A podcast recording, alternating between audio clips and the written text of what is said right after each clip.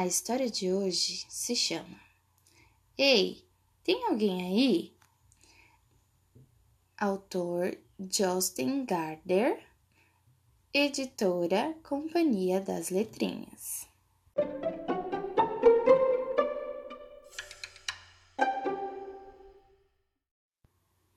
Quinto capítulo O ovo. Assim que a tia Helena saiu para fazer as compras, pus as duas metades de panqueca num prato e fui correndo até o galpão das bicicletas encontrar Mica. Mas o galpão estava vazio. Corri em volta da casa e por fim dei com ele sentado no galinheiro, segurando um ovo que a galinha tinha acabado de botar. Ela botou um ovo! exclamou, como se isso fosse uma coisa muito especial e misteriosa. Em geral, nós criávamos só três ou quatro galinhas, mas por divertimento. Mas ela nos dava os ovos que usávamos para fazer as panquecas e coisas assim. Cuidado! avisei. Ele concordou solene. Já sei, é porque o ovo pode sair um filhote. Um pintinho. Às vezes se desenvolveram a partir dos répteis, milhões de anos atrás, assim como os mamíferos. Mica apontou para a galinha. De quanto em quanto tempo elas botam ovos? Fiz uma reverência especial para essa pergunta. Quase todo dia. Nenhum réptil nem as aves selvagens fazem isso. Essas, em geral, só botam ovos uma vez por ano. Diante disso, ele ficou tão espantado que não pude deixar de rir. Expliquei.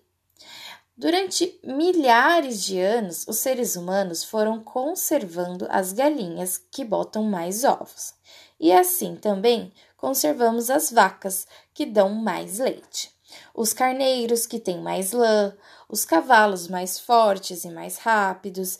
Esses que nós criamos se chamam animais domésticos. Mica pôs o ovo no chão com todo cuidado e veio me encontrar, saindo do galinheiro. Voltamos para casa e entramos na cozinha. Mica notou algumas cascas de ovo num prato, deixadas pela tia Helena, quando tinha preparado as panquecas mas ficou tão perturbado com as cascas que tapou os olhos para não ver. Mesmo assim, logo depois ele estava acomodado na mesa da cozinha, comendo sua panqueca. Acabou se lambuzando todinho de geleia de uva, até ficar no estado deplorável. Quando terminou de comer as duas metades, levei-o até o banheiro. Subi num banquinho e pus Mica dentro da banheira nova do bebê. Peguei minha esponja e comecei a lavar seu rosto e a barriga. Foi só aí que eu reparei. E guardei essa grande notícia para lhe contar agora. Mica não tinha umbigo. Percebe, Camila? E você imagina o susto que eu levei? Todos os seres humanos têm um umbigo no meio da barriga. Isso porque, quando ainda estão dentro da mãe, recebem o alimento através de um tubo ligado ao umbigo chamado cordão umbilical. Mas Mika não tinha umbigo. Sendo assim, como será que ele tinha nascido? Fiquei tão espantado que não sabia o que dizer. Tratei de secá-lo com a toalha e ajudá-lo a descer da banheira. Mica saiu correndo e entrou no quarto ao lado, o quarto do meu futuro irmãozinho. Apontou para o berço aonde o bebê ia dormir e num instante se enfiou lá dentro. Para ele entender o que era um berço, comecei a balançá-lo devagarzinho, para lá e para cá. Mica riu, na maior felicidade, e logo pulou fora do berço. Vou ganhar um irmãozinho! expliquei. Ele vai dormir nesse berço. Por mim, tudo bem, respondeu Mica, parecendo um pouquinho, só um pouquinho chateado. Tenho que voltar para casa antes de acordar. Olhou ao redor do quarto, intrigado, e disse: Não estou vendo nenhum ovo. Nesse momento, algo começou a clarear na minha mente. Sim, Camila, acho que você sabe o que é. Está ficando quente. Descemos para a sala. Na prateleira debaixo da mesinha de centro havia um grande álbum de fotografias. Abri o álbum em cima da mesa e sentei no sofá. Logo Mika veio sentar-se ao meu lado. Isto aqui é um álbum de fotografias, falei. Ele me olhou sério.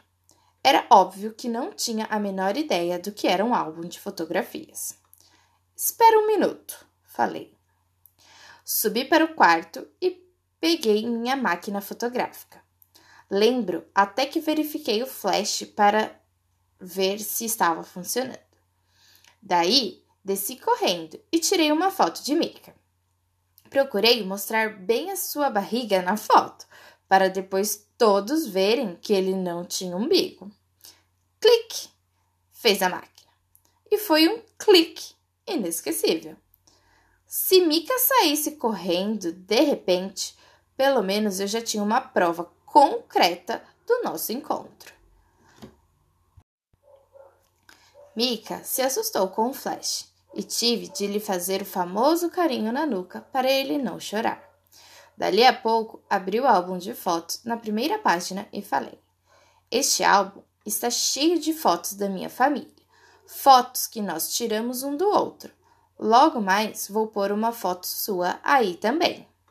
Mostrei a ele as fotos de mamãe e papai quando eram namorados. Daí vimos uma foto da mamãe com a barriga bem grande quando eu estava para nascer. Eu estou dentro da barriga dela. Isso foi pouco antes de eu sair.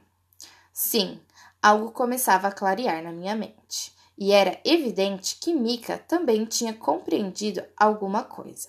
Falou baixinho. Filhotes vivos. Fui folheando o álbum e encontrei uma foto que papai tirou quando eu estava mamando no peito da minha mãe. Esse aí sou eu. Quando eu sentia fome, tomava leite da minha mãe. Mica arregalou os olhos. Leite! Não pude deixar de rir. Mas agora de mim mesmo. Pois, se Mica não sabia o que era um mamífero, naturalmente não saberia também o que era leite. É a comida dos bebezinhos, falei. Ele desviou os olhos do álbum. Acho que sentiu um pouco de repugnância por essa foto, onde eu aparecia mamando no seio da mamãe. Então, como se explica? perguntou ele. Que você e eu sejamos tão parecidos. Pois eu vinha refletindo justamente sobre isso. Parecia que Mika tinha tirado a pergunta da minha boca. Por isso, nem me deu o trabalho de fazer uma reverência. Se Mika não era mamífero como eu, então como era possível que nossa aparência fosse tão semelhante? Hum, eu já deveria ter pensado nisso muito tempo antes. Mika tinha vindo lá de um outro planeta, no espaço sideral.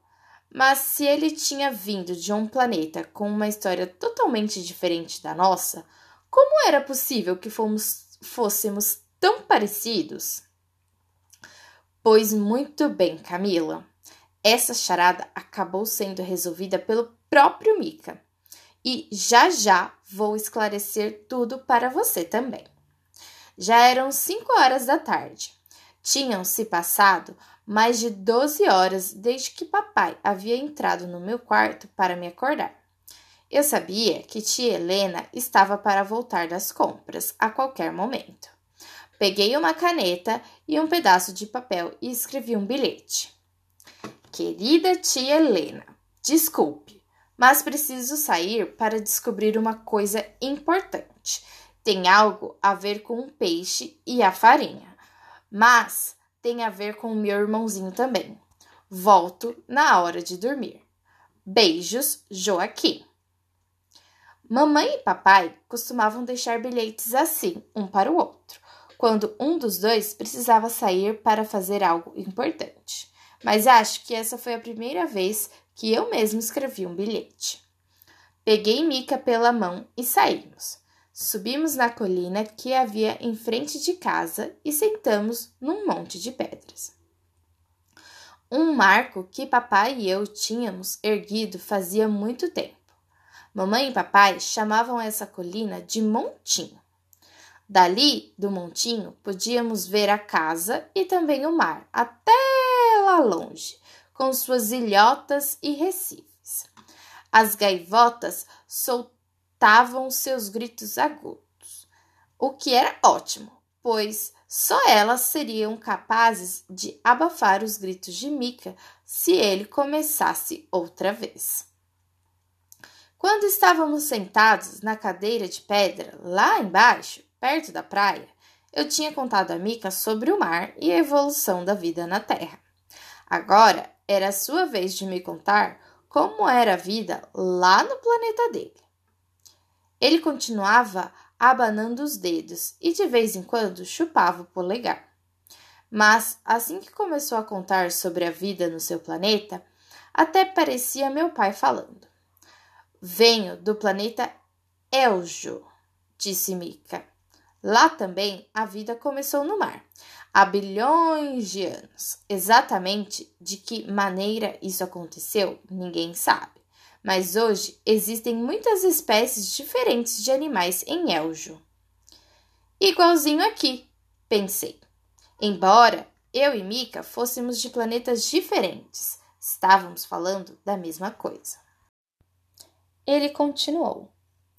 Há centenas de milhões de anos existiam alguns animais em Elgio que se pareciam um pouco com os dinossauros daqui. Eles também botavam ovos de casca dura. Nós chamamos estes animais de mumbus, mas lá não temos nenhum animal que dá à luz filhotes vivos. Nesse caso, de onde vêm as pessoas como você? Mika estava tão ansioso para falar que nem teve tempo de, dizer, de fazer uma reverência para minha pergunta. Respondeu, sempre mexendo os dedos. No nosso planeta não aconteceu nenhuma grande mudança que causasse a morte de mumbos. Portanto, eles continuaram evoluindo. Hoje, alguns de nós sabem falar e também fazer perguntas inteligentes sobre o espaço sideral mas eu também sou um mumbo. Imagine, Camila, eu também sou um mumbo. Mica continuou. Antes de vir ao mundo, eu estava dentro de um ovo que minha mãe e meu pai punham numa almofada grande, num quarto bem aquecido. Eles nunca se atreviam a deixar o ovo sozinho. Quando queriam sair de casa, sabe, lá em Eljo, existem uns animais maldosos que vivem de roubar os ovos dos outros. Por isso, eles punham o ovo num carrinho e me levavam para todo lugar. Diziam que o ovo era o seu tesouro e não eram os únicos pais que davam esse nome ao seu ovo. Em Elgio, um ovo é considerado o tesouro mais valioso que existe. Eu tinha conversado com Mika quase o dia todo, mas só agora compreendia de que maneira ele tinha nascido. Ele continuou. Meus braços e pernas logo ficaram tão fortes que o ovo começou a rachar quando eu dava pontapés ou mexia os braços. Durante esse período, todos os meus parentes ficavam sentados em volta do ovo, observando com a maior atenção. Respirei fundo e soltei o ar todo de uma vez. Falei então. E aí, você saiu do ovo? Ele fez que sim. Quer dizer, não me lembro de absolutamente nada, mas acho que fiquei ofuscado com o brilho da luz. Lembro do ovo, o ovo era escuro, quase total. E acho que também quase não entrava nenhum som ali. A única coisa que eu fazia era ficar enroladinho chupando os dedos. Camila, você está prestando atenção? Isso que Mika estava dizendo me parecia emocionante e misterioso. Mas na verdade não era mais misterioso do que tudo que eu tinha lhe contado sobre a história da Terra e sobre o meu irmãozinho, que estava para nascer. E só naquele momento entendi por que Mika achava tão difícil compreender o que era um mamífero. O mais estranho, realmente, era nossa semelhança. Com um passado tão diferente, como se explica que nós dois acabamos sendo tão parecidos?